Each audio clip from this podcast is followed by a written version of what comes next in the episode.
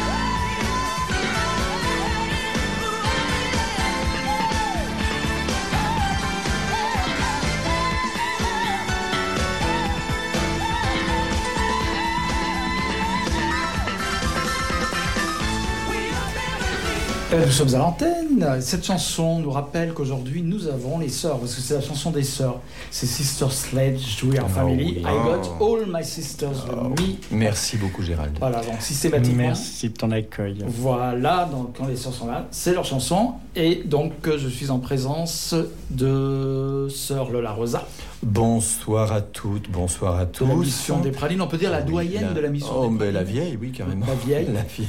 La vieille peau, non, La vieille peau. Monsieur, la vieille Je sais que c'est vous-même qui vous qualifiez ainsi. mais oui, je mais oui.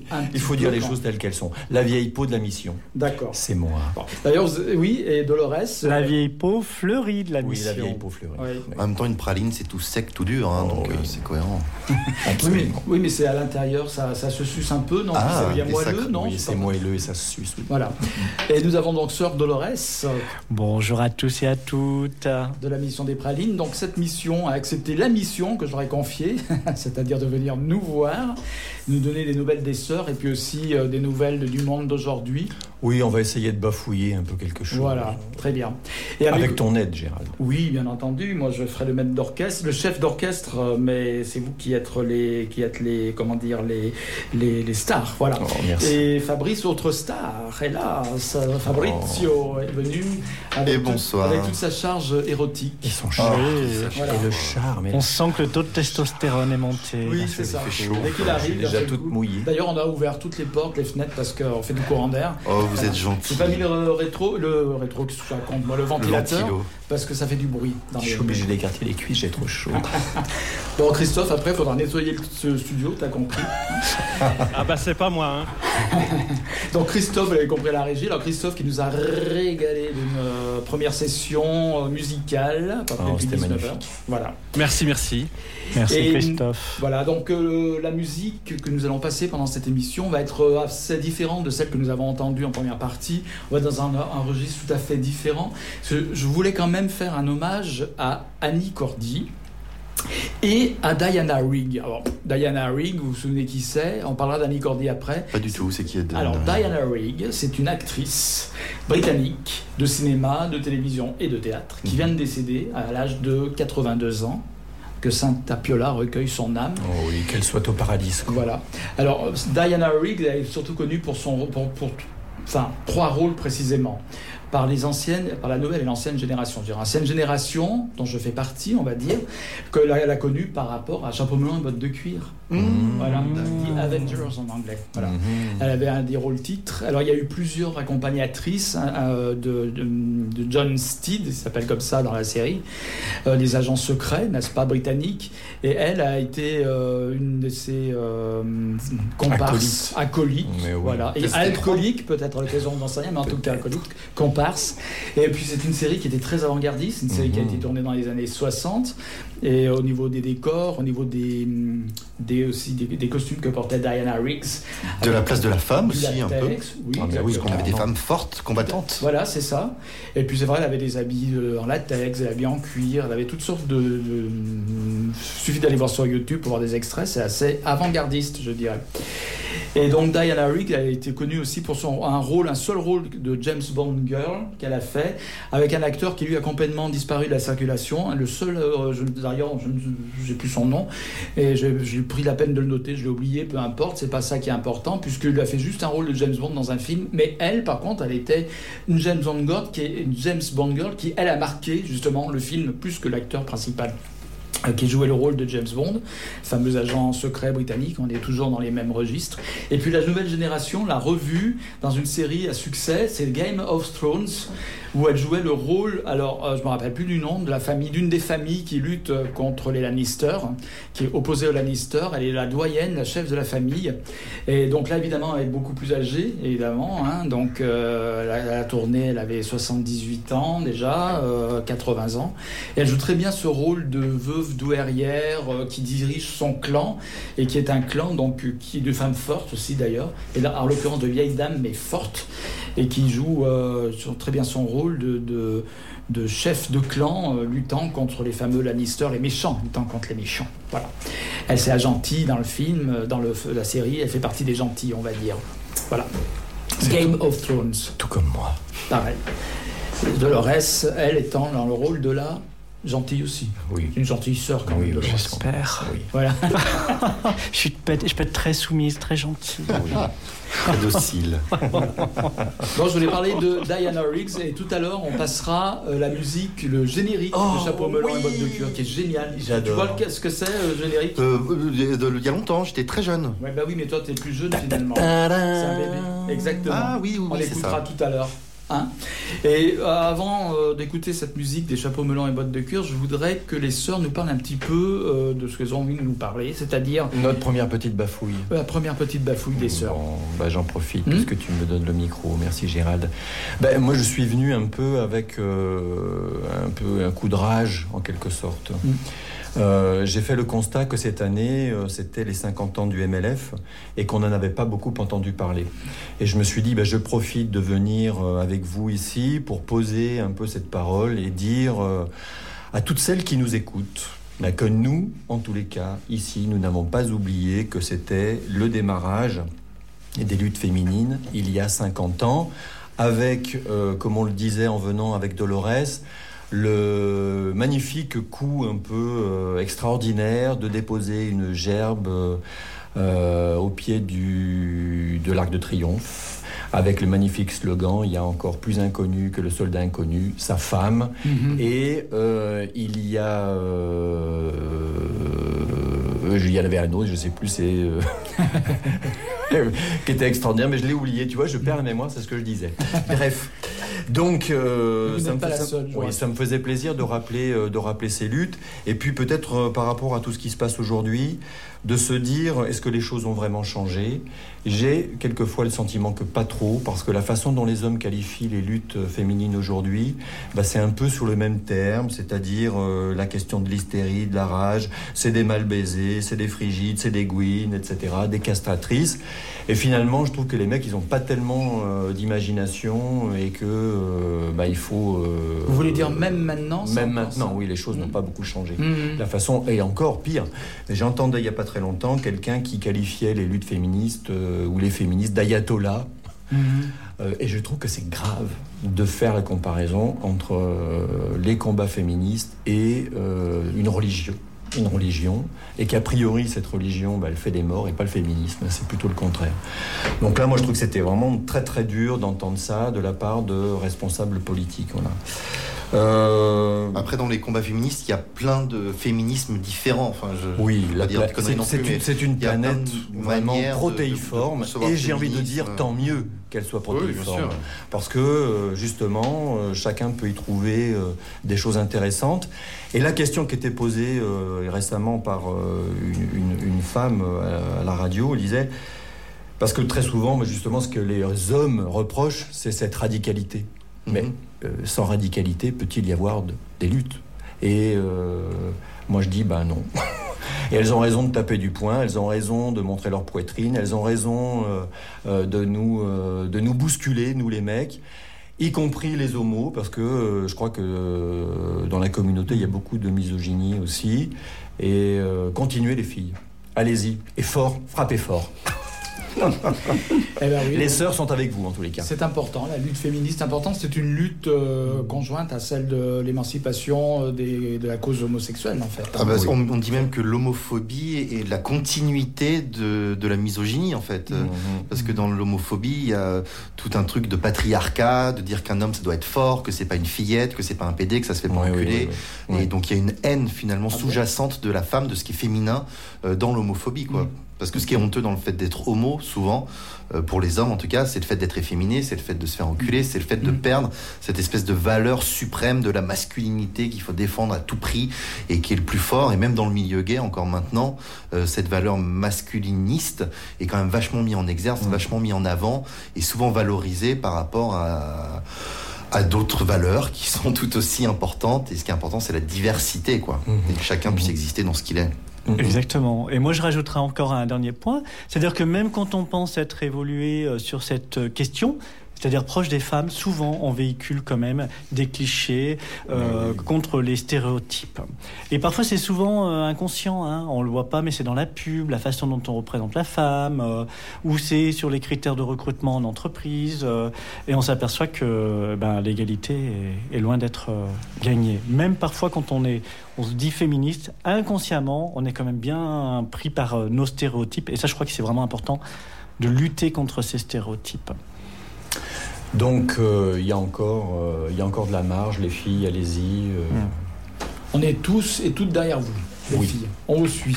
En attendant, bon, chose promise, somme due, le générique, formidable générique de Chapeau melon à botte de cuir. Donc, en hommage à Diana Riggs, donc une des actrices de cette série fameuse britannique et qui vient donc de nous quitter à l'âge de 82 ans.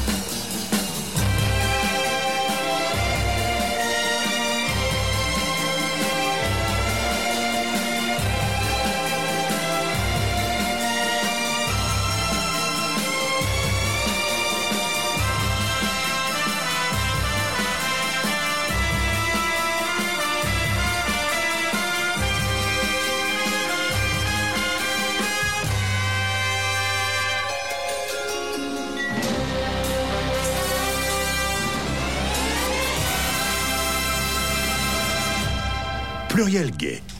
C'est à nous, c'est à nous. Bienvenue de retour sur l'émission Pluriel. On était en train de discuter des tenues donc euh, dans Chabrumel en mode de cure. dans Lola Rosa rappelait Entre que- autres. Entre autres. Mhm. Pierre Cardin habillait effectivement euh, oui. John Steele, enfin Quelle Paul classe. McCartney, voilà, qui jouait le rôle de John Steele. Et on, on rappelait que Diana Rigg était vraiment l'image dans les années 60, à une époque où les femmes, justement, notamment en France, ne pouvaient pas accéder à un compte bancaire euh, de façon autonome. Il fallait qu'elle demande l'autorisation du père ou de son mari, etc. Diana- Rigg arrivait euh, présentant l'image d'une femme forte, combat- combattante, indépendante, etc. etc. Bon.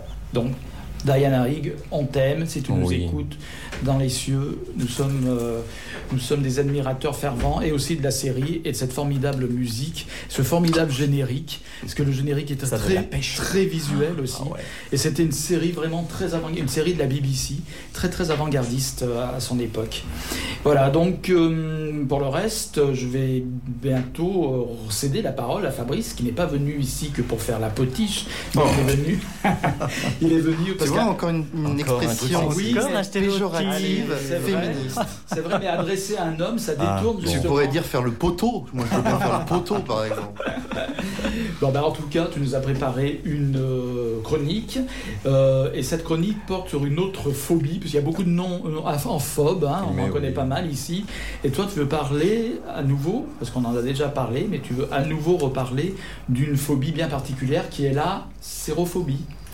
Ouais, Voilà. entre autres. Bon, déjà, je voulais vous dire que ça fait plaisir de vous retrouver après des mois interminables d'isolement forcé. En plus, ce soir, il y a ma petite praline d'amour, la plus sucrée et croquante de toutes Mmh. celles qui, par sa foi, m'a ouvert à la lumière, sœur Lola Rosa. Ravi ce soir d'être une fois de plus avec vous, chère sœur. Depuis le temps que Gérald nous invite ensemble, j'ai l'impression qu'il essaye d'arranger un coup, je Ah, sais bah pas. oui, hein. Paraît-il que les voix... C'est sa mère. Marieuse. Euh, marieuse. oui, c'est Une ça. entremetteuse. Paraît-il que les voix du Seigneur sont impénétrables. Je ne sais pas ce qu'il en est de sœur Lola Rosa, mais oui, je l'avoue, c'est un ardent désir qui brûle en moi pour vous, ma sœur, depuis plusieurs émissions déjà. Voilà, c'est dit, plus de secret. Oui. Sœur Dolores, en cas de consentement, vous êtes bien sûr conviée à bénir notre union d'un nuage blanchâtre et mystique à grands coups d'encensoir, on l'espère. Oh Bon. my god. Excusez-moi, je divague une fois de plus.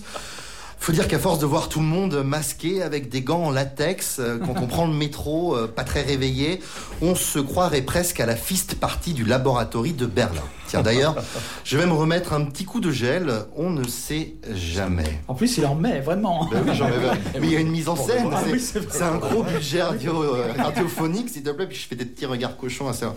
La Rosa, mais on est derrière l'écran, on ne se voit pas. Bref. Euh, Excusez-moi une fois de plus, euh, voilà, je divague. Tiens d'ailleurs, je vais remettre du gel, ça c'est dit. C'est vrai que la période est bizarre quand même. Je pense que je suis pas le seul à péter les plombs, fétichiste des gants en latex mis à part. Toute cette histoire de virus est quand même sacrément anxiogène. Je veux dire, on peut pas s'empêcher de se méfier de tout le monde tout le temps. On met les gens en quarantaine, on garde nos distances, l'air inquiet. À chaque élan d'affection, on se retient et on se met à suspecter l'autre comme potentiellement contaminant, vecteur de mort, de maladie et d'atroces souffrances. On n'a jamais connu ça. L'autre est possiblement le vecteur invisible d'un virus mortel, avec cette question qui tourne en boucle dans nos têtes, mais est-ce qu'il est contaminant? Est-ce qu'il est contaminé? Enfin, on n'a jamais vu ça, quoique ça me rappelle quelque chose, mais je sais pas quoi. Ah, eh oui. La semaine dernière, tiens, sur Grinder, de la part de Gros Oiseau pour toi, alors qu'on venait d'évoquer un hypothétique coït, me pose cette question est-ce que t'es clean? Mon esprit pervers qui imaginait déjà les possibilités dilatatoires de notre ami le gros oiseau se bloque tout net, arrêt sur image. Je vous laisse le choix de l'image d'ailleurs. Mais euh, de quoi il parle? Qu'est-ce qu'il veut dire par là? Clean en opposition à dirty, sale Euh, Qu'est-ce que qu'est-ce que c'est? Est-ce que je suis sale? Est-ce que je ne me suis pas lavé? Est-ce que euh, je vis avec une meute de chiens qui fait ses besoins dans mon lit, dans un squat, en dehors de la presqu'île? Dieu m'en préserve. Est-ce que je suis clean? Je comprends pas trop l'objet de cette question, d'autant que Quelques lignes plus haut, le gros oiseau voulait quand même que je lui pisse dessus. C'est plutôt euh, garçon négligé, ne m'en déplaise. Alors oui, bien sûr, la question était au fond, est-ce que tu as le sida? Est-ce que tu es séropositif plus exactement? Pour ceux qui n'auraient pas encore compris la différence, il est grand temps de prendre des cours de rattrapage. Parce que cette question, est-ce que tu es clean, qui me hérisse le poil venant d'un gay en 2020, est chargée de plusieurs décennies de peur, de discrimination et donc de violence à l'endroit des personnes séropositives. Derrière ce est-ce que t'es clean, il y a tout le poids d'années tragiques pour l'ensemble de la communauté gay où la peur, l'angoisse et le drame venaient toucher nos potes, nos amants, nos amants et nos amours. Dans ces années-là, la peur s'installait car la proclamation d'une séropositivité était l'annonce d'une mort certaine. Et comme toujours, la peur est vectrice de violence, d'injustice et de discrimination. On ne peut plus accepter aujourd'hui d'entendre des conneries pareilles. Monsieur Gros Oiseau, pour toi, tu vas retourner dans ton nid et tourner ta langue cinq fois dans ton bec avant de déblatérer de telles inepties. La question qu'il faut poser n'est pas est-ce que clean, mais est-ce qu'est-ce qu'on peut mettre en place ensemble pour ne pas propager le VIH, les hépatites, la syphilis, les chlamydia, les gonorrhées, les condylomes et toutes ces petites joyeusetés que peut entraîner une relation sexuelle avec ou sans coït, avec ou sans capote, avec ou sans éjaculation, actif ou passif. Il n'y a pas des clean et des pas il y a des personnes avec ou sans comportement à risque. Et ça, c'est la responsabilité de chacun et non l'unique responsabilité de ces salles séropositifs. séropositifs. C'était dit timidement il y a encore quelques années, mais aujourd'hui on peut le hurler à plein poumon. Une personne séropositive à la charge virale indétectable n'est pas contaminant.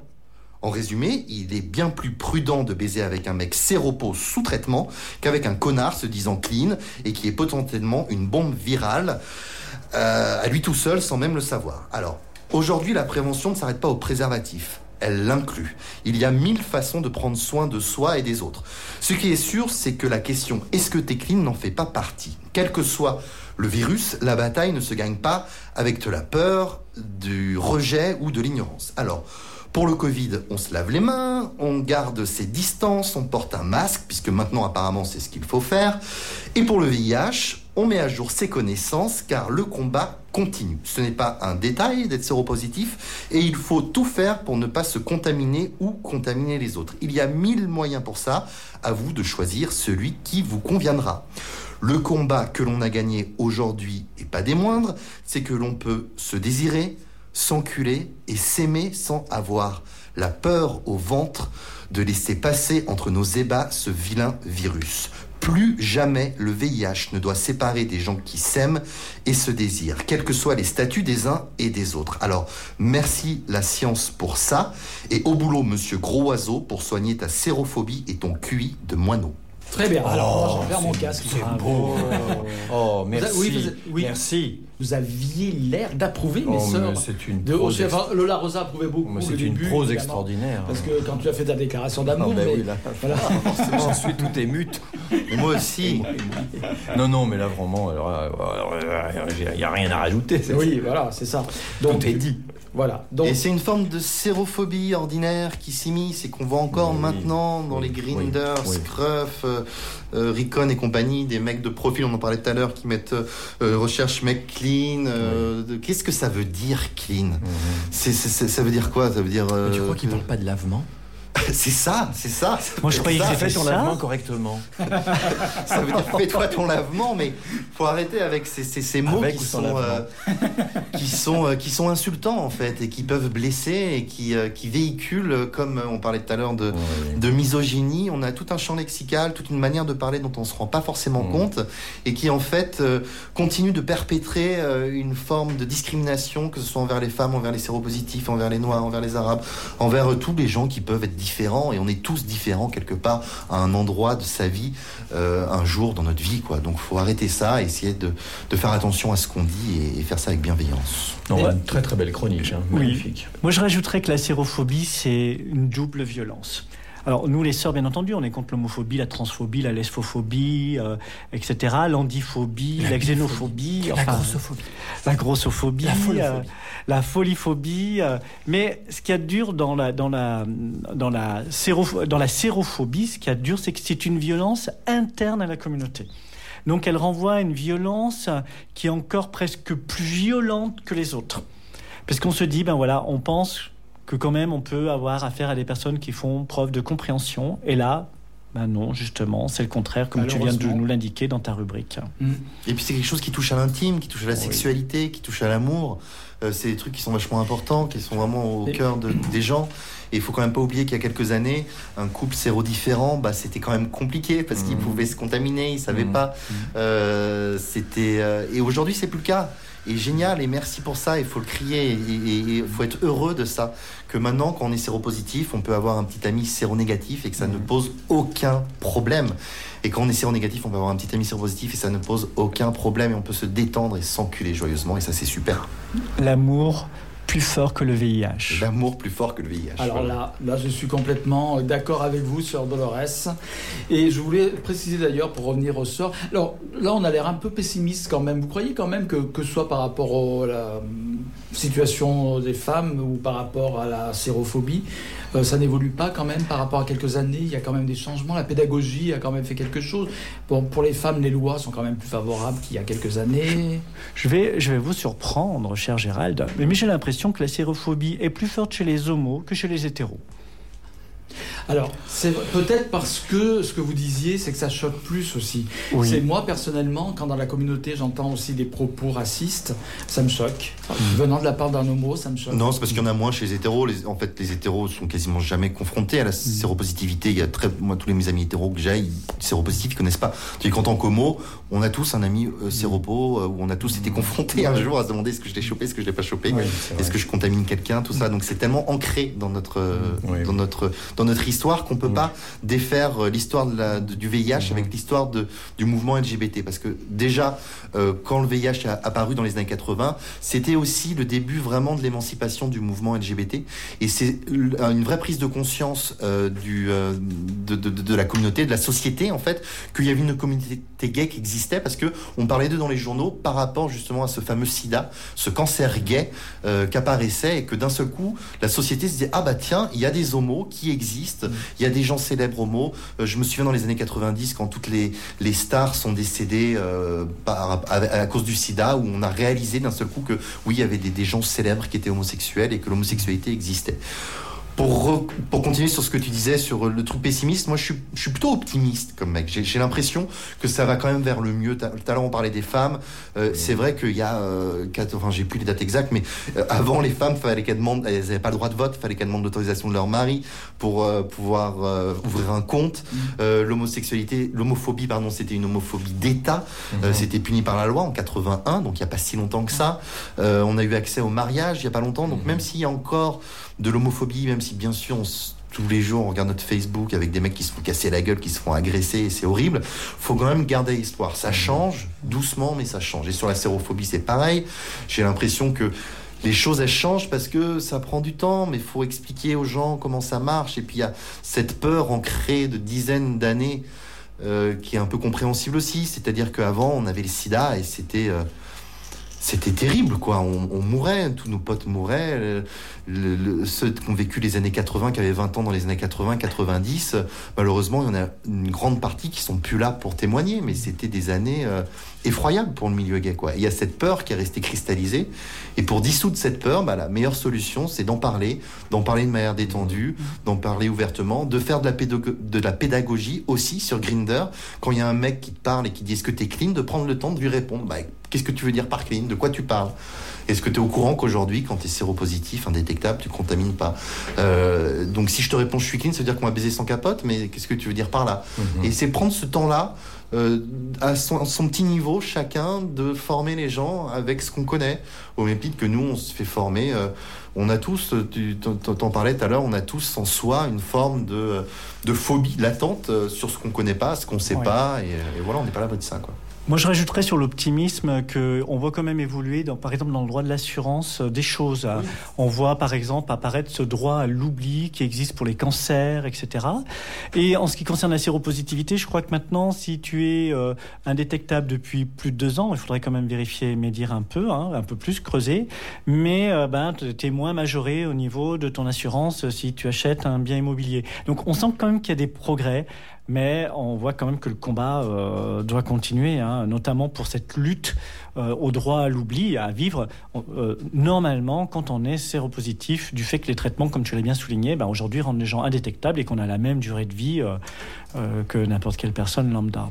Mais c'est pas anodin non plus. C'est-à-dire que Mm. le, le contre-coup de ça, c'est qu'il y a des mecs de 20 ans qui font des plans nos capotes, nos prep, nos rien, qu'ils en ont rien à foutre, alors qu'être séropos, faut quand même leur dire, c'est pas anodin. Quoi. Ça, veut dire, ça, ça veut dire prendre un traitement à vie, ça veut dire avoir un corps qui a subi un traitement à vie, qui s'est fait agresser toute sa vie par un traitement. Euh, ça veut dire vieillir plus vite, ça veut dire être fatigué, ça veut dire faire des cauchemars quand on change de traitement, Ouais, ça veut dire euh, avoir les os plus fragiles, ça veut dire, euh, ça veut dire plein de choses en fait. C'est pas anodin. Quand on n'est pas, quand on est séropositif, on reste quelqu'un quand même malade. hein. Ah, On prend quand même un cachet tous les jours et on est quand même euh, euh, plus fatigué que, que, que, que les autres personnes. Quoi. Il y a un médecin qui me disait que quand on est séropositif, on a 10 ans de plus dans la gueule, quoi. Mhm. Clairement. Et ce qu'on prend, c'est pas des pastilles Valda. Et c'est pas des vacilles Valda, donc euh, faut pas non plus faire you, c'est cool, c'est génial, on se réjouit, mais il faut continuer, faut continuer Non, à se battre. T'as tout à fait raison et je pense que ce que tu proposes en termes de pédagogie, c'est bien. Il faut prendre le temps de redire à ces gars-là euh, qu'est-ce que tu veux dire par, euh, par ce, terme-là que Ouais. tu utilises en fait. Ouais, il faut user de la pédagogie, euh, puis alors, renvoyer tra- le terme à la personne. C'est un dire- travail de fourmi, hein, il ne faut pas s'arrêter et je te remercie de l'avoir fait encore aujourd'hui et certainement que tu seras obligé de le refaire. Mais tout le temps, voilà. Et on te remercie de le faire en tous les cas. Nous aussi, on se prive pas de le faire quand on a l'occasion et qu'on euh, peut prendre la parole. Euh, ça me fait penser un peu, euh, quand tu abordais la question des séropositifs, euh, un petit témoignage que, que je peux avoir là, euh, comme on a été un peu confiné. J'ai eu l'occasion d'avoir au téléphone euh, bah, des, des- des potes, un peu des, des vieux séropos qui ont été contaminés dans les années 80, euh, fin des années 80, début des années 90. Ça a été très très dur pour eux, cette question euh, que tout le monde se posait autour de la contamination du, euh, du Covid, parce qu'il y a tout un terme, tu vois, qui revenait autour de contamination, Mm. ne serait-ce que le mot. Ensuite, euh, tout ce qui était préconisé, c'est-à-dire de s'éloigner des personnes qu'on aime. Alors déjà, quand on est célibataire, tu vois, on dit ah, il faut que tu t'éloignes déjà encore. Euh, non, c'était c'était compliqué, tu vois, sur les questions des relations sexuelles, tu vois aussi euh, de comment tu vas tu vas négocier ça. Et puis, moi, je l'ai constaté quand même. hein, Il y a pas mal de gars qui se sont, une fois de plus, ben, éloignés, qui se sont retrouvés seuls, séropos, seuls, euh, avec pas forcément euh, un partenaire, euh, ou plus encore plus difficile de trouver un partenaire. Et puis, euh, bah, pour pas mal d'associations, comme les activités se sont arrêtées, et que ben, il y en a qui, qui fréquentaient des assos, ouais, ça a été encore, euh, encore plus difficile. Voilà. Euh, bon, ils n'ont pas, les- ils ont pas été les seuls à souffrir, hein, évidemment, mais je crois Non. que par vrai, on, a, rapport, on a beaucoup ça parlé s'est- de cet ça s'est aspect rajouté. solitude pendant le Voilà. confinement. Mm. je pense que pour certains séropos, ça s'est rajouté, Mm. tu vois. Et si en plus tu n'habites pas forcément Lyon, tu habites un peu éloigné, Mm. euh, etc.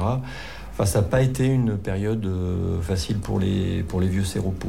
Et on a beaucoup de choses à apprendre. Mais de en cette tous les cas, on les, aime, on génération, les aime bien et je leur fais de des mecs. énormes bises Oui. et des caresses. C'est vrai qu'on les appelle. Moi, enfin, moi, je trouve que c'est un peu des survivors aussi. Grave. Mm. Bien C'est vraiment des survivors, ouais, les mecs. qui- D'autant plus que certains avaient déjà des, comme tu le disais, avec les années de traitement, on, bah, on peut avoir des fragilités. Et la peur de choper le Covid euh, parce que tu es en plus, fragile, ça n'a pas été facile pour tous Ouais, les ouais. séropos. C'est Voilà. vrai, c'est bien de. Bah, merci de- d'y penser, en tous les cas, de penser à eux. Et de le dire ici. Merci Ben, Gérald de Merci aux sœurs aussi Oui. d'en parler. Euh, D'ailleurs, les sœurs, tiens, je vais revenir euh, très brièvement sur les 30 ans des sœurs en France, puisque le premier couvent, le couvent de Paris, a été créé en France il y a précisément 30 ans. Alors l'année dernière, c'est les 40 ans des sœurs de San Francisco. Yes. Voilà. Donc la maison mère. Mouvement qui est né là-bas d'ailleurs. Hein? Mouvement qui est né là-bas, les sœurs. C'est né à oui, San Francisco. ça. ouais, Voilà, le premier couvent a été euh, Mm. 1979 euh, à San Francisco. C'est notre capitale. Oui, c'est la, voilà, c'est la Mecque, la Mecque des Mm. sœurs, et ou le Vatican des sœurs dans ce cas-là. Enfin, je sais pas comment Oui. dire, mais en tout cas, c'est là-bas qu'elles sont nées. Et puis dix ans après, s'est créé le premier couvent français, donc à Paris. Et puis depuis, les sœurs ont essaimé, comme on peut le voir, jusqu'à maintenant. Voilà, elles se sont épanouies comme des fleurs. euh, voilà. dont on aime bien se parer de temps en temps, hein, comme un collier d'hibiscus. Oh, Voilà. comme c'est c'est beau. beau. ce que je viens de dire. hein. Oh mon Ah, Dieu, mais les poètes à 16 bah, heures. je suis vachement fier de moi. Oh. Puis c'est sorti comme ça, naturellement, j'avais pas préparé. Alors, moi, je voulais signaler, euh, je voulais parler d'Annie Cordy. Ah oui, une sœur aussi quelque part. Oh, mais oui. c'est ce que je me suis dit. Ah, mais oui. Annie, Co- d'abord, elle a fait la fameuse chanson La bonne du curé. Je Mais trouve oui. Puis comme, comme elle me dit qu'elle a. C'est hilarant. Elle dit quand même que ça la titille aussi un petit peu euh, hein, Mhm. sous la coiffe et un peu en dessous aussi. Notre amie euh, Voilà. Annie Cordy était habitée par Sainte Hilarité, Absolument. très profondément. Et- Et, res- et moi je dis respect. hein. Oui, et je dis que ça aurait pu être une sœur de la perpétuelle Ah, indulgence. mais complètement. Voilà. Et je me dis aussi que, comme on le sait, bon, elle vient de mourir, hélas, à 92 ans. Ah, mais il faut bien, hein, quand on a fait son donné. temps, il faut Voilà, hélas. débarrasser le Voilà. plancher Elle aussi. un aussi, J'espère qu'elle a été accueillie bon, par sa Oui, oui, oui, oui. avec tous les honneurs qui lui sont dus là-haut. Et mais moi, j'ai décidé, enfin peut-être en fin d'émission, si on a le temps, on passera quand même la bonne du curé. Mais passe-le maintenant. allez. Non, parce que justement, je trouve qu'Annie Cordy est trop connue pour La Bonne du Curé, Tata Yo-Yo, Ah, pas une, émission- une tu nous chanson proposes anglophone, autre chose. Voilà. Euh, oui, je vais vous proposer une chanson. Mm. Alors moi, j'ai fait appel à mon archiviste privé, euh, qui se reconnaîtra puisqu'il écoute l'émission, et qui m'a proposé donc des titres de d'Annie Cordy, dont un qui est un peu moins euh, clownesque, je dirais. C'est hein. ton mec, ton archiviste privé Oui, ça? d'accord. ouais. Oui, il est Ah oui. Ah ouais. c'est quoi les autres fonctions Je dirais ça hors antenne Ah parce bon. que je voudrais pas choquer bien euh, non plus euh, les auditeurs et les auditrices. Oui, je l'ai vu l'autre fois, il avait un pantalon en toile qui, qui le mettait beaucoup en valeur d'ailleurs. Ah. Alors qu'est-ce que tu vas nous glisser dans l'oreille? Et ben en fait, euh, je me rappelle même plus le titre de la chanson. Comment elle s'appelle la chanson? Euh, C'est une chanson d'Annie Cordy. Vas-y, dis-nous Christophe. C'est ma plus jolie chanson. Ma plus jolie oh. chanson. Comment oublier un titre pareil? Donc on va écouter ça. Annie Cordy. Envoyez la sauce.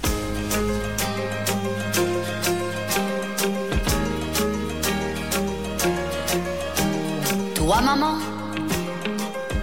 chaque soir jusqu'à 7 ou 8 ans, je te voyais près de mon lit en m'endormant. Le matin, je savais avant d'ouvrir les yeux que tu étais à la même place et que tu rêvais nous deux.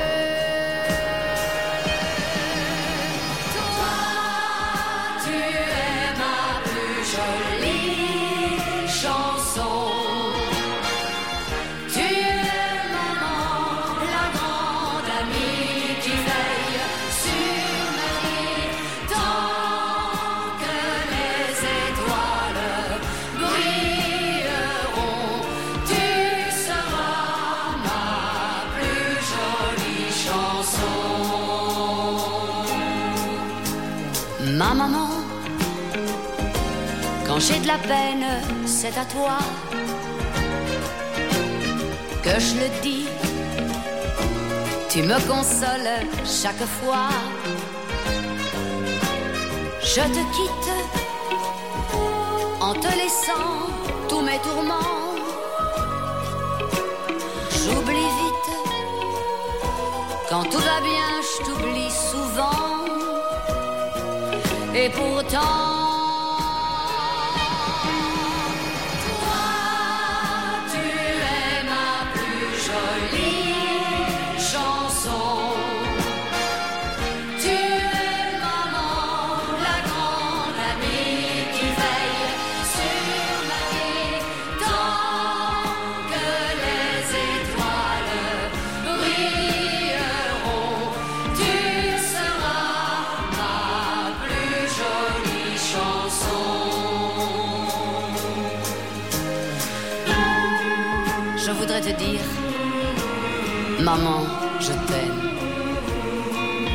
Voilà, c'est pas facile.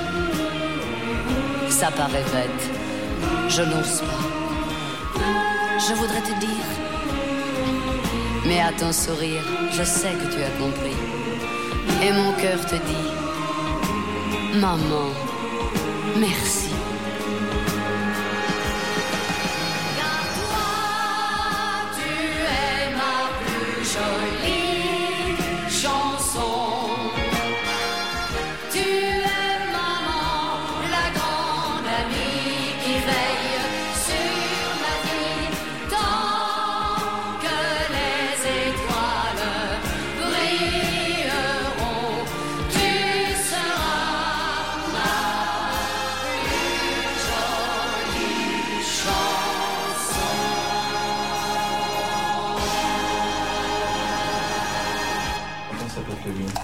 Le lien.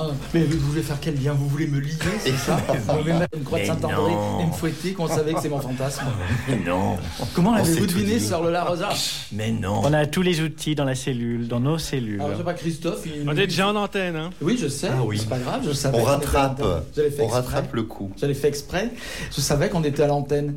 Donc, euh, vous vouliez faire le lien avec donc les, euh, les 30 ans des sœurs Oui, et puis la question que posait euh, notre ami Fabrice. Oui, parce que ce que je vous disais, c'est que moi, ce qui me marque avec euh, les sœurs, c'est la joie de vivre, c'est le côté festif, c'est le côté drôle. C'est euh, quand vous êtes. euh, et donc, j'aurais bien aimé que vous nous parliez un petit peu de vos actions, en fait. Qu'est-ce que vous faites concrètement Euh, à, à quoi ça correspond si on vous connaît pas Pourquoi vous êtes habillé Pourquoi vous êtes maquillé Euh, Qu'est-ce que vous faites aux soirées De quoi vous discutez avec Dieu les gens À quoi ça sert. Dieu, d'aller alors là, comme ça non, dans les là, c'est pas soirées. une- C'est pas, une émission de deux minutes là qu'il faut, c'est. euh, Non, mais comme ça, vite euh, fait. bah, vite fait, oui. bah, on, fait, on fait le trottoir. Voilà. Vous faites le Dans trottoir. la joie et la On bonne humeur. Non, mais juste peut-être pour revenir par rapport à ce que tu disais sur euh, les modes d'action, je crois que les sœurs, avec peut-être aides, euh, et pas, pas tout le temps, pas sûr, on est vraiment, je crois, euh, le dernier mouvement à être sur le terrain. Mm. C'est-à-dire à vraiment aller au contact des, des populations, quelles que soient ces populations, hein, et euh, de parler de fesses. Comme on dit, soyez dans la fesse de nombreuses fois. Donc de parler de sexe, de sexualité, de fesses, mais avec des mots, on va dire, euh, sans détour. Et euh, ça, c'est la spécificité des sœurs. Et sans culpabilité, de manière Voilà. légère. En essayant euh, de déculpabiliser les choses avec beaucoup d'humour. Alors des fois ça fait plouf, hein, parce que des fois on arrive dans des situations, ben ça colle pas, ou euh, les gens ils sont pas prêts à nous entendre, ou etc. Enfin bon bref, des fois ça colle pas, mais des fois ça colle. J'ai envie de dire à 99% de, de, de, de, de, de fois, de chance en tous les cas, il y a une bonne réception à la fois de, de notre personnage, parce qu'on est un personnage un peu effectivement haut en couleur, etc. Donc forcément, on attire l'attention. C'est un peu du situationnisme. C'est-à-dire que quelquefois, on a même besoin de pas faire grand-chose. Il suffit qu'on soit là, et les gens s'arrêtent, et nous parlent, et c'est là que tout démarre, en fait. Et l'objet pour nous, c'est de savoir avec quel inducteur on va pouvoir commencer une discussion. Alors on va peut-être parler euh, de ce qu'on est en train de boire, euh, on trinque à l'amitié, on trinque à l'amour, et hop, c'est parti, on peut parler après euh, de sexualité. Avec des femmes, on va parler du planning familial, de la réduction des risques de grossesse, avec les gars, on va parler de la PrEP. Et là, comme tu le disais aussi tout à l'heure, c'est un travail de fourmi, hein, parce que malgré toutes les plaquettes qu'il y a, malgré toutes les émissions, malgré tout ce qu'on peut dire, bah, il y a encore des gars qui savent pas et qui pensent que quand ils prennent la PrEP, ils sont protégés contre tout. et on est obligé sans arrêt de tout redire, de tout redire, parce qu'en fait, ben, les gars, où ils ont oublié, ou en tous les cas, entre les connaissances théoriques que les gens peuvent avoir, parce que c'est ça aussi qu'il faut faire avec, euh, euh, après 30 ans de lutte contre le VIH, il y a des connaissances théoriques, les gens, ils ont des connaissances théoriques, mais ils les appliquent pas dans leur vie personnelle, en fait. Donc il faut reconnecter et la vie sexuelle des personnes et en même temps les questions euh, de, pré- de prévention ou de réduction des risques. Et à la fois avec des questions typiquement masculines. C'est-à-dire que nous, je pense que les sœurs, on est les, on est les seuls à parler des problèmes érectiles. AIDS, ils en parlent pas de ça. Tu vois Lié à la capote, par exemple. bah, par exemple, il y a la capote. Nous, on est avec notre personnage, on est complètement, si tu veux, euh, on- on- comme on n'est pas des sœurs euh, distributeurs de préservatifs, Mhm. on peut se permettre de dire. Ben oui, ça fait débander, mon chéri, je te comprends très bien, parce que moi-même, ça me fait débander, Mhm. tu vois. Et on est à égalité pour parler de ça, et pour parler du malaise que les gars, ils peuvent avoir avec... euh, Et en dédramatisant, ça et en- permet d'amener le- Absolument. mieux et on peut ensuite repenser ensemble. Et là, c'est vraiment un travail de fourmi parce que c'est de bugne à bugne. tu es avec un mec euh, en train de discuter. Et on va repenser avec lui à comment il va pouvoir réintroduire peut-être le préservatif, même s'il a la PrEP. Moi, j'ai une question à vous poser depuis le temps que vous êtes euh, engagé, que vous avez pris la vocation. Oui, Est-ce moi, que ça vous fait avez 10 ans cette 10 année, ans. ma chérie. Est-ce que vous avez un souvenir, que ce soit Dolores ou toi, euh, la Rosa, euh, un souvenir précis d'une discussion, d'une rencontre où vous vous êtes dit putain, là, je suis content d'a- d'a- d'avoir été sœur et euh, c'est pour ça que, que je me suis engagé dans le combat, dans le militantisme. Est-ce qu'il y a une rencontre en particulier, une discussion qui vous a marqué et que vous êtes dit ça? Moi, oui, une. Qui me revient comme ça parce que tu me poses la question. Euh, J'étais euh, à l'inauguration d'une exposition Mhm. dans les locaux du Parti communiste du 4e arrondissement. Puisqu'ils avaient décidé à l'occasion du 1er décembre de faire une sorte un peu d'expo euh, LGBT sur le genre, etc. Et euh, ils avaient invité les sœurs de la perpétuelle indulgence pour euh, évoquer la convergence des luttes LGBT et de classe. voilà, donc j'y suis allé. Et là, bah, il y avait un gars, en fait, qui s'attendait pas du tout à nous voir. Un mec qui était, euh, gay, PD donc, et euh, communiste. Il avait sa carte, donc il était là. Il s'attendait pas du tout à nous, à nous voir et à entendre le discours que, euh, j'avais eu avec eux, en fait. Et ensuite, on a évoqué le décès de son copain, euh, Séropo. Et apparemment, c'était il n'y a pas très longtemps. Donc moi, j'étais un peu surprise de- d'entendre qu'on pouvait euh, décéder du sida euh, au début des années 2000, tu vois, 2000-2010. Et lui, bon, bah, il était là avec ce, avec ce décès, et puis bah, il n'arrivait pas si, s'en remettre, en fait. Voilà, donc on a eu un très très moment, de très grand moment de discussion tous les deux. On a bu pas mal de bière, euh, et puis voilà. Non, c'était un très chouette euh, moment euh, de partage, d'échange, d'écoute aussi. Et, euh, et lui, il était vraiment surpris de nous voir, et moi, j'étais enchanté euh, de cette rencontre. Voilà. De le reste, un souvenir, toi, de. Oui, moi aussi j'ai un souvenir. C'était plutôt à Grenoble, alors que nous étions en action euh, au moment de la Gay Pride. J'étais novice à l'époque. Et en fait, euh, quelqu'un s'est confié sur euh, ces problèmes d'identité de genre. euh, Et nous, les sœurs, on a une des missions, c'est de lutter contre la culpabilité stigmatisante. Mhm. Ça, c'est vraiment le fondement des sœurs. Quand elles, elles ont été créées, il faut savoir, avant, avant les années SIDA. Hein. Et euh, cette lutte contre la, stigma- contre la stigmatisation euh, bah, de l'homosexualité ou des problèmes de genre, c'est vraiment un de nos fondamentaux. Donc j'ai discuté euh, avec cette personne et, euh, et je l'ai rassurée. Enfin, on a eu une franche discussion et, elle, et à la fin, ça s'est terminé même par un geste kinesthésique en fait. C'est-à-dire que elle s'est blottie contre mes bras et elle s'est sentie, mais j'ai senti que je l'avais vraiment rassurée. Elle se sentait mieux. Je lui ai- alors, je donne jamais des. C'est à chacun de trouver sa solution. Je l'ai amenée à réfléchir pour qu'elle trouve d'elle-même sa solution. Et euh, ça a été un, un moment fort parce que je l'ai senti soulagée. Voilà. Alors moi je ne fais pas de miracle, sauf à partir de 23h le samedi soir. bon, mais ça c'est vraiment entre nous, hein, vraiment. Oh, tu le vois, oh, tu le vois plus, oh, tu le vois, oh, tu le vois plus. Voilà. non, non, mais juste pour dire que c'est pas exceptionnel ce que nous faisons. Je pense que chacun d'entre nous, quand on est avec des potes ou dans des soirées, on écoute des choses qui quelquefois Oui, peuvent être sûr. intimes, tu vois.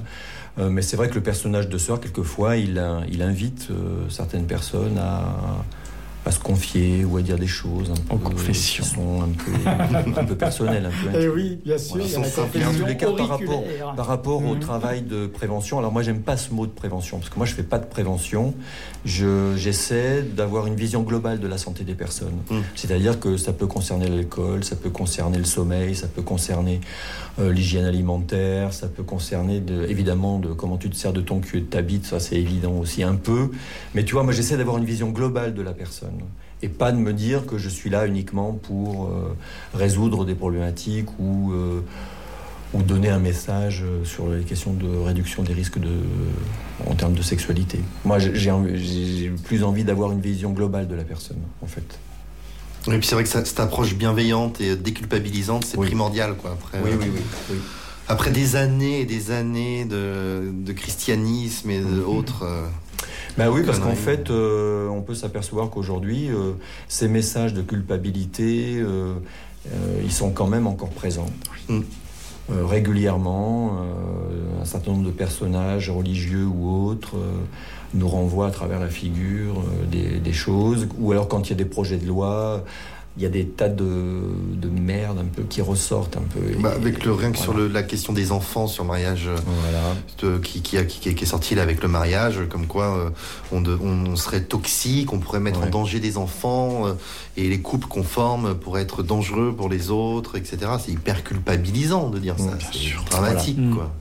Et donc la deuxième recette, eh ben, c'est l'humour. hein. Un humour bien Voilà. gras, euh, voilà, aura des pâquerettes. Alors des fois c'est, ça marche et des fois ça marche pas. Mais c'est pas grave parce qu'on se prend des râteaux et c'est très bien comme ça aussi.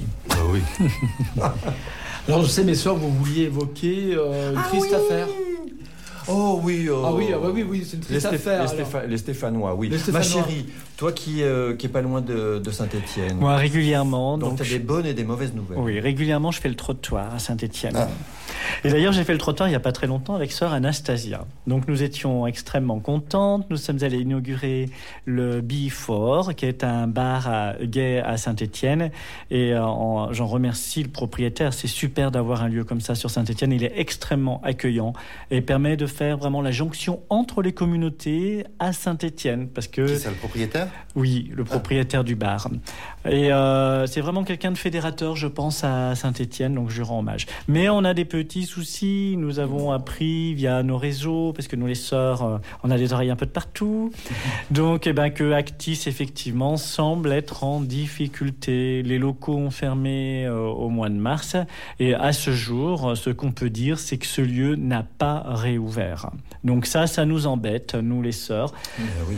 Parce que c'est un lieu d'accueil euh, important pour toute la communauté LGBTI plus stéphanoise. Euh, c'est un lieu où on fait de la prévention, c'est un lieu où on accueille Des migrants, par Des exemple. migrants, Des par exemple. Aussi. exactement toutes sortes Des de trans. publics. Des trans aussi, donc euh, toutes sortes de publics qui ont besoin d'un soutien à un moment donné. C'est aussi un interlocuteur institutionnel, institutionnel extrêmement important. hein. C'est-à-dire que Actis travaille directement avec les ARS, hein, et, hum, donc le gros financeur, hein, l'Agence régionale de santé, et travaille aussi avec euh, la mairie. hein. Donc euh, ça, ça nous chagrine un peu. Alors bien entendu, on va suivre euh, ce Oui, dossier de près.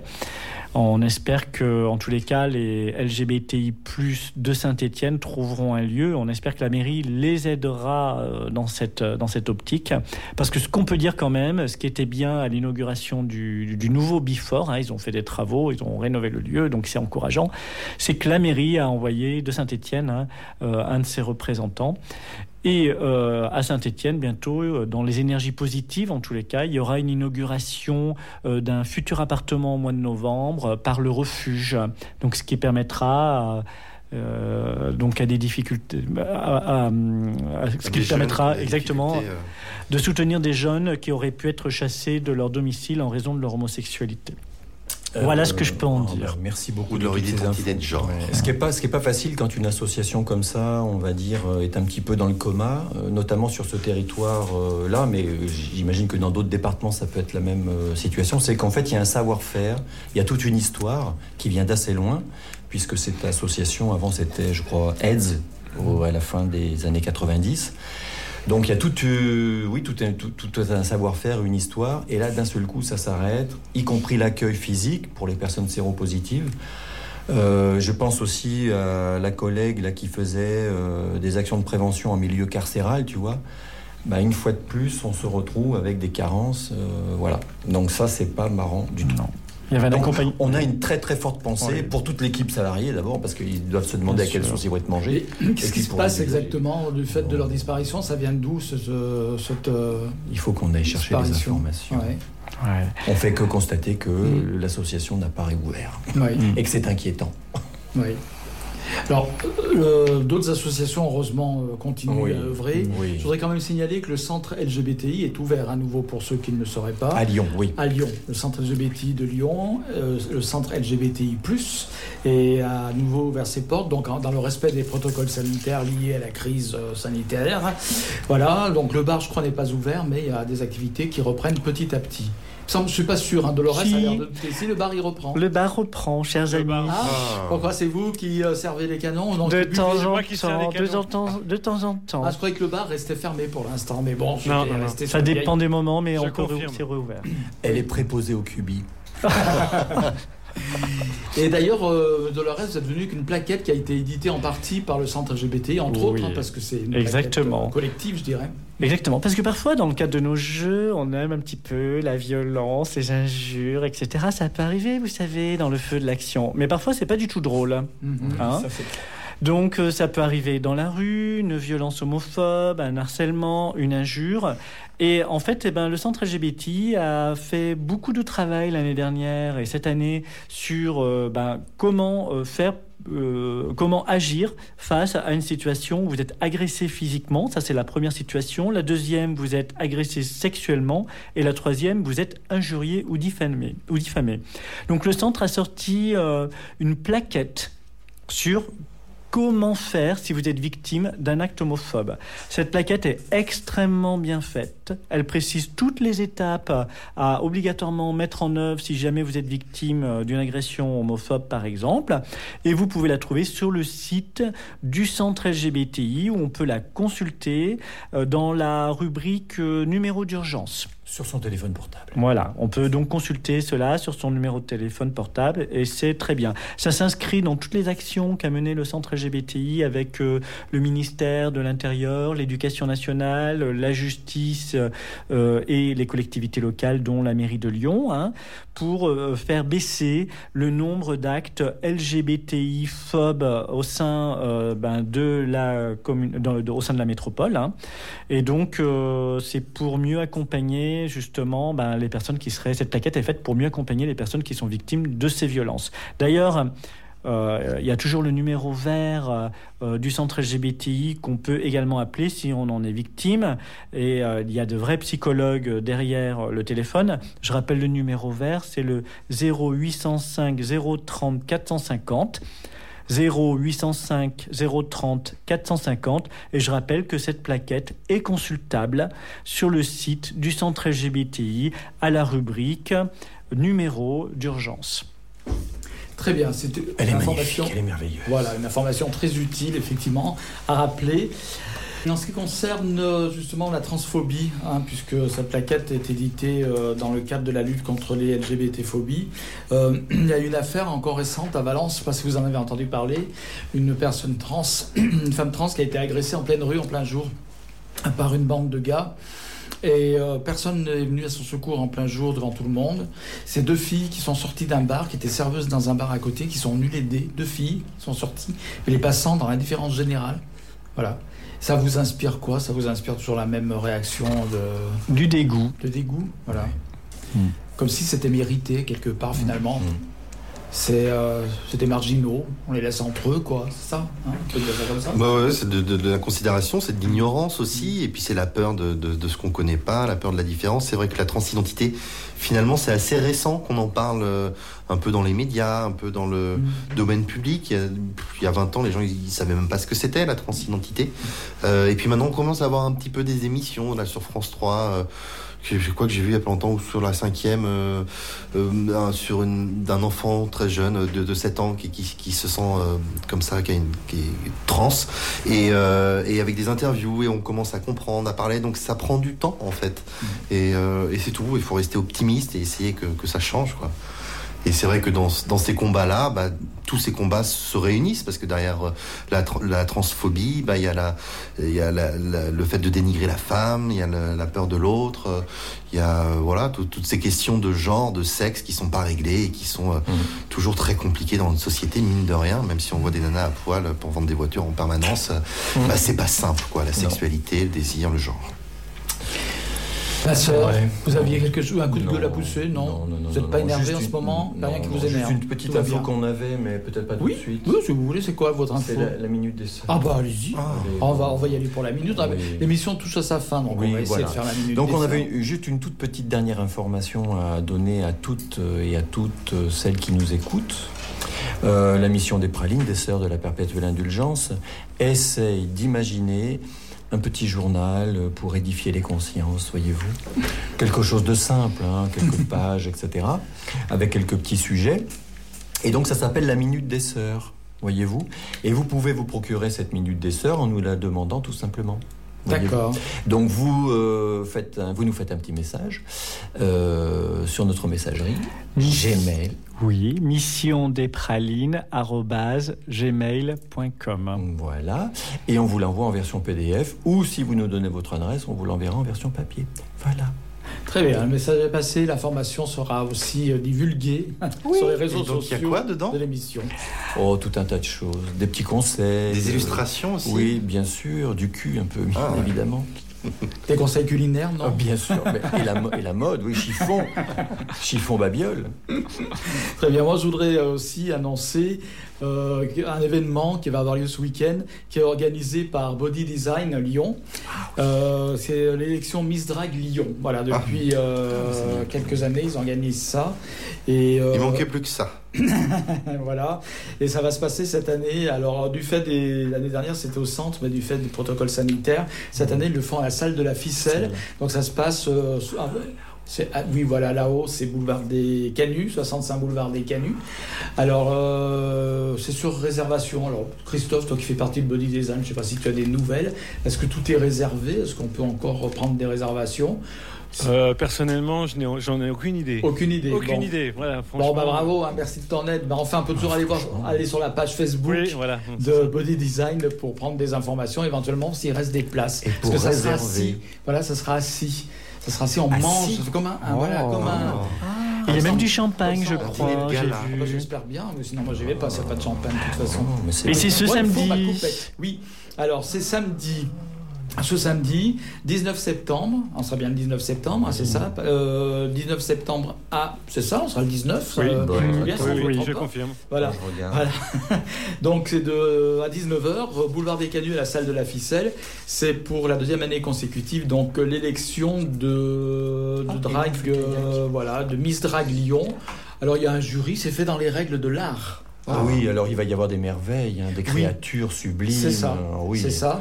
Et il y a tout un show. Attention. hein. Il va y avoir tout un show qui est prévu et puis euh, les, les, quand- les impétrantes euh, devront euh, présenter euh, un programme, je veux dire répondre à des questions peut-être, à faire des défilés en maillot de bain, j'en sais rien.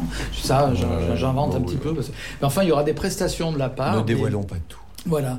D'autant plus que moi, je suis pas au courant de grand chose, donc je donne juste la date, donc je peux rien dévoiler. Faudra inviter la gagnante. truc. Nous, on fait un truc ce week-end. On a un Mais il y aura une exploit. Il y aura une gagnante. Ah oui, oui. Nous, on fait un truc ce week-end aussi. Ah, c'est vrai. Il y aura Vous un exploit. On va faire un exploit. C'est quoi Oui. hein Alors, tenez-vous bien, les enfants. Oh là là.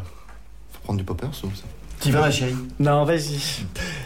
Ce week-end, dimanche 20, les sœurs descendent la Saône en kayak. C'est pas possible. Oui, C'est pas nous vrai. nous sommes inscrits à Lyon Kayak parce que nous sommes sportives. Bien sûr, c'est bien connu. Oui, et femmes actuelles aussi. voilà. Dynamique et séropositive pour certaines. Voilà. Donc on va y aller euh, en costume, en cornette, avec des petites pancartes. Et nous allons prendre notre petite tram, voyez-vous, et on va descendre la Saône jusqu'à Confluence. C'est génial. Ça va être extraordinaire, on va s'éclater. Donc on, peut, on va pouvoir voir passer les sœurs sur la Saône, c'est C'est ça ça. Putain, je vais revenir musclé, je t'en parle même Ah, pas. Avec vos cornettes au vent. Oh mais compagnie. oui, ça va Oui. être magnifique, avec des voiles sublimes. Mais dis, j'espère qu'il n'y en aura aucune qui tombera à l'eau. Et donc, pour celles et ceux qui nous écoutent, Oui. nous vous invitons à nous rejoindre à. Confluence, donc, en face de l'hôtel de région, là où il y a le petit bassin. Oui. voilà. À l'arrivée. Et on va arriver vers 4h30. je Oui, vers 16h30, parce qu'on risque d'être un peu plus lente que la moyenne. Mais Elle est mauvaise, mais non, on, on va ramer comme des folles. Attention aux grosses péniches. À partir de 16h, on arrivera. Oh oui. oui. Faut pas vous prendre une grosse péniche. Bah oui. euh, Non, non, non. non. Ne vous faites pas mal. Donc, tous ceux qui me. Parce qui que vous savez euh, nager quand même si vous tombez à l'eau, on sait jamais. Moi, un tout Il faudra oui, aller vous récupérer. quoi. Mais j'ai une petite bouée. avec un canard, je l'emporte. très bonne idée. Coin, coin. Eh ben c'est excellent. Ça veut dire qu'après le show de Miss Drag euh, Et samedi hop. soir, le lendemain, On file pour voilà accueillir rafraîchir les les, idées, on va avec des drapeaux, des sifflets, euh, Bien tout ce que vous voulez. très Des bien. confettis. Eh ben tout ceci me paraît extraordinaire, Oh, inté- oui. intéressant. Voilà, donc euh, l'émission vient, tout- vient bientôt toucher à sa fin. Néanmoins, si vous avez quelque chose à dire, vous pouvez. Non? C'est mon, c'est mon dernier mot. Ah, c'est votre dernier mot, d'accord. Parce que je vous ai vu ouvrir la bouche en grand, alors je me suis dit que vous vouliez dire quelque chose. Bon. voilà, donc moi je voulais rappeler quand même, avant de laisser, euh, ben, avant la fin de l'émission, euh, que la marche des fiertés devrait, je dis bien, avoir lieu le 24 octobre. Ah, ah bon. Voilà. Alors, donc, vous savez, c'est un nouveau euh, comité, enfin un nouveau collectif qui remplace l'ancienne LGB, LGP de Lyon, qui s'appelle le CFL. Et donc leur euh, intention est d'organiser une marche euh, donc euh, sans char apparemment, avec de la musique, mais seul- seulement genre enceinte transportée. Voilà, peut-être sur des pick-up, etc. Tout à fait. Euh, donc ils veulent en fait revenir justement à, À une marche militante. à une marche militante, aux origines. hein, voilà. Et aussi, euh, ils ont l'intention euh, de créer euh, en tête de marche plusieurs défilés qui seront des défilés en non-mixité. Très bien. Voilà. Donc il y aura ce qui est prévu pour l'instant, hein, c'est pas encore définitivement arrêté, si elle a lieu la marche, parce qu'il reste quand même une incertitude, donc des espaces safe en non-mixité, où il y aura donc des personnes trans, il y aura par exemple un cortège trans, personnes non binaires, éventuellement intersexuées, ça ils discutent parce que c'est un peu plus compliqué à mettre en place. Il y aura euh, un cortège personnes racisées et euh, un cortège donc euh, lesbiennes. Et éventuellement, ils envisagent aussi un cortège TDS, travailleurs, travailleuses du sexe. Voilà. Et ensuite, tout le reste.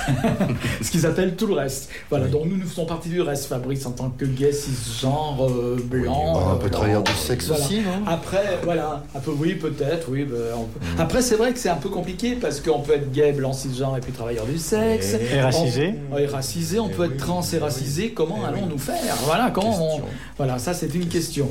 Et puis après, moi, je me dis comment aussi. euh, On sent que t'es pas pour quand même. Hein on sent, euh, je suis dans un ta présentation, on te sent un petit peu hésitant. Oui, je suis, un peu, je suis un petit peu sceptique sur la forme, mais je suis C'est pas. le côté clivant qui te gêne? T'as peur de que ce soit clivant Non, bah, en- moi personnellement, en tant que gay blanc, c'est genre euh, considéré comme privilégié euh, euh, par, par- parmi euh, maintenant. Et euh, aimant le cassoulet. aimant le cassoulet, voilà, en- entre autres.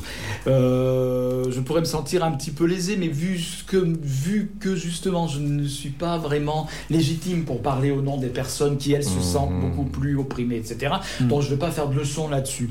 Après, moi, je, ce qui, c'est sur l'organisation surtout. Euh, c'est d'une part sur l'organisation. Comment ça va être organisé? Qui va déterminer qui aura, le- pourra aller dans tel ou tel cortège? Sur quels critères? Ah, etc. oui. Moi, après tout, je peux dire que je, me suis, je suis trans, je me sens femme finalement. C'est pas parce que je m'habille pas en femme que je me sens pas femme. Complètement. Voilà. Donc, je pourrais participer au, collège, au cortège trans. Hein, Ouais, mais ça, c'est une manière de dénigrer un peu euh, la transidentité. Attention. Ouais. Non, mais je veux dire, c'est, tu vois ce que je veux dire? Comme on disait, une personne noire, trans, Hmm. euh, elle va se mettre où? Oui, dans quelle case et tout. Est-ce que c'est une solution de, de diviser les gens ou pas? Voilà. Est-ce que c'est vraiment ce qu'ils veulent faire? Faut les inviter, qui nous en parlent, qui nous oui, expliquent. bah, ils sont bienvenus, hein, de toute façon, il n'y a pas de problème. Euh, le CFL, donc, euh, qui organise les organisateurs et organisatrices. Moi, la seule chose qui me gêne un petit peu, mais c'est pas par rapport au CFL, c'est par rapport à ce nouveau militantisme. C'est moi, alors là, je vais parler euh, de façon un peu égocentrique peut-être, mais je n'aime pas qu'on me dise que je ne suis pas, finalement, je suis un privilégié. Ça me gêne. Parce que certes, sur certains aspects, je le suis, mais à un moment donné, le fait d'être PD, ça m'a posé des problèmes. Dans ma profession, il y a des moments où je ne le dis pas parce que je ne me sentirais pas en sécurité. Donc je me sens pas non plus tant privilégié que ça. Et me faire balancer euh, tout le temps, que oui, finalement, toi, tu es un gay, cisgenre, tu fais partie des oppresseurs, ça me gêne beaucoup. Voilà, ça, c'est le côté qui me gêne le plus. Ça, j'ai déjà l'occasion d'en parler. Mhm. Après, moi, je suis pas hostile à ça. Moi, la- attention, moi, voilà, voilà me- mon opinion personnelle. La non-mixité, c'est une façon de militer, c'est un, un choix, c'est une façon de militer, c'est un outil de militantisme. Mais pour moi, ce n'est pas une fin en soi. Voilà, c'est c'est ce que je pense personnellement. Ouais, ça peut être un choix à un moment. Peut-être qu'à des moments, c'est bien de, même en tant que gay, à des fois, on est content Bien de se retrouver entre PD et pas forcément dans les hétéros. Mm. J'imagine qu'en tant que trans, t'as as envie d'être à des fois en tant que trans parce que du coup, il y a des, des, des choses que tu, dont tu peux aborder, que tu peux discuter en tant que séropo, en tant que. Voilà, tout, tout le monde a, a des fois envie de se retrouver dans sa Bien communauté. Et ça, ah, peut, mais ça peut être bien. c'est évident. hein. Et Et d'être visible Et surtout. Oui. visible. Et là, Ouais. c'est vrai qu'avec cette façon de faire, on affiche d'un seul coup, euh, visiblement, c'est courageux aussi, parce que Mhm. Euh, voilà, il faut, faut le faire. Et c'est une façon de, ben, de dire j'existe dans le paysage. Et puis c'est vrai que la Gay Pride, ça ressemble donc même de plus en plus à un défilé commercial où il y a Radio Scoop, Radio Espace Ah, qui est là, ça, avec la musique à fond, euh, euh, tout le monde qui vient pour faire la fête, pour Ah, mais danser, oui. mais ils savent même pas pourquoi ils sont là. Absolument. Ils disent ah mais je suis à la technoparade Ouais. et moi je comprends qu'on peut se poser la question du militantisme là-dedans et de la place du militantisme et d'essayer de retrouver des valeurs euh, d'une gay pride peut-être un peu moins commerciale et un peu moins axée sur faire venir absolument du monde, Oui. euh, c'est peut-être bien aussi de se faire entendre et de montrer, voilà, on est différent et, et, et- et gardons cette différence aussi quelque part, c'est notre force. Oui, après. Je c'est me fais vrai- l'avocat du diable. hein. Oui, non, Non, mais après. moi, je suis tout à fait de ton avis aussi. Oui, oui. Après, c'est vrai que c'est une expérience nouvelle. Pourquoi Faut pas. Il faut, Il faut voir la- essayer, comment ça va voir, se passer oui. exactement. Hein on va pas Il faut, faudra surtout voir aussi la teneur des, des slogans, des messages qui, Oui. vont, qui vont passer, Oui. parce que c'est quand même ça le plus important. Oui, oui. Parce Alors, que ça va je sais- contribuer à faire Voilà. avancer les choses. Il va y avoir un mot d'ordre de toute façon. Pour l'instant, le mot d'ordre n'est pas encore fixé. Il va être proposé euh, donc en assemblée générale, je crois, et euh, il y a plusieurs euh, mots d'ordre qui vont être proposés. Et normalement, donc, l'autorisation a été donnée pour le 24 octobre par la préfecture, mais évidemment sous réserve, évidemment, vu les événements, on ne sait pas trop ce qui va se passer. Voilà. Bah, C'est tout. Eh hein. bien voilà, Merci beaucoup d'être une belle bien émission encore. Oui, merci, merci, Gérald de ton accueil. Merci Fabrice. Merci, Merci à vous, Fabrice. Merci Christophe d'avoir assuré la Merci, régie. Christophe. De rien, de rien, Merci de rien. Christophe. Et puis, comme on le disait tout à l'heure, ma chère Lola Rosa, vous Oui. regrettiez que je n'ai point passé tout de suite la bonne du curé. Mais oui. Eh ben, on va la passer maintenant. Ah là là, On j'adore. va écouter la bonne du curé et on Oh. se retrouve la semaine prochaine, peut-être avec toi, Fabrice. Avec Je ouais. bien, mais je peux point. Finalement, on va pas mettre un écho. On va le chanter. On va laisser chanter Lola Rosa.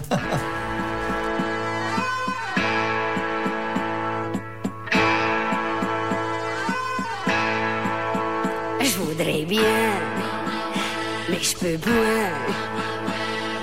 C'est point commode d'être à la mode quand on est bonne du curé. C'est pas facile d'avoir du style quand on est une fille comme moi.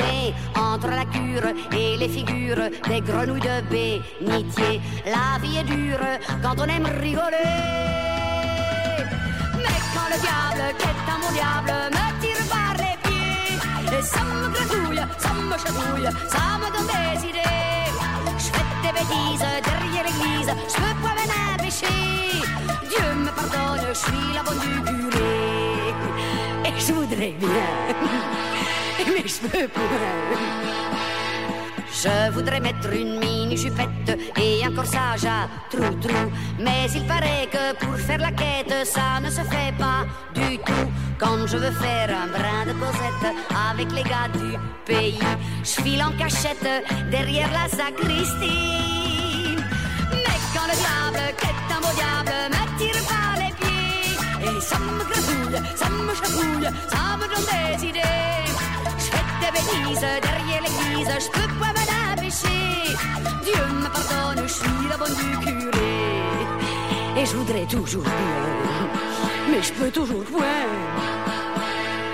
Quand c'est la fête, j'en perds la tête, je voudrais bien aller danser. Je voudrais monter à motocyclette pour me promener dans les bouées. Et qu'un beau gars me avec des disques à succès.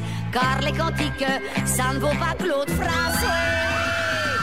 Mais quand le diable, qui est un beau diable, me tire par les pieds, ça me gratouille, ça me chatouille, ça me